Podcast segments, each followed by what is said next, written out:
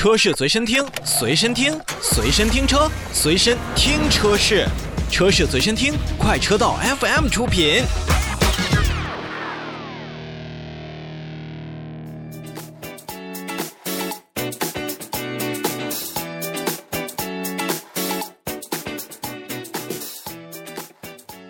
说完了新车上市，我们再来说一说在售车型价格因为一些原材料的问题、成本上涨的问题呢，它的价格有所变化的一则消息。广汽埃安呢旗下的车型呢，在现在的在售价格可能会有一些变化，比如说 iON V 的 Plus 部分车款是涨价五千元，而 ios Plus 和 iON Y 的车型呢也是进行了调整，同时价格也是有所。变化。刚才我们提到的广汽埃安的 iMV Plus 的部分车型价格上涨了五千元，调整后的车款以及售价是七零智领版十七点七六万元，七零智享科技版十八点七六万元，八零智领版十九点二六万元和八零智享科技版二十点四六万元，八零领航智驾版是二十二点四六万元，而其他的车款呢保持现在是不变的。另外呢，二零二二款的广汽埃安的 iON S Plus 取消了六零智领版和部分七零和八零的车型，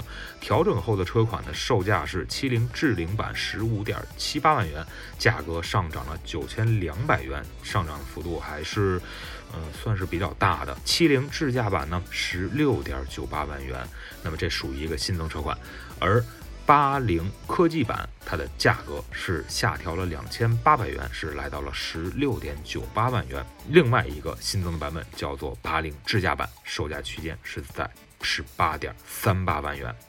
最后再来看一看广汽埃安的 i Y 取消了呃部分的七零八零车型和六零的车型，那么调整后的车价和售价呢，分别是七零的乐享版十二点九六万元，这属于新增的车款；七零的智领版十三点九六万元。价格下调了九千块钱，哎，这不错啊！回头可以看一看七零智领版的配置是不是也有所下降。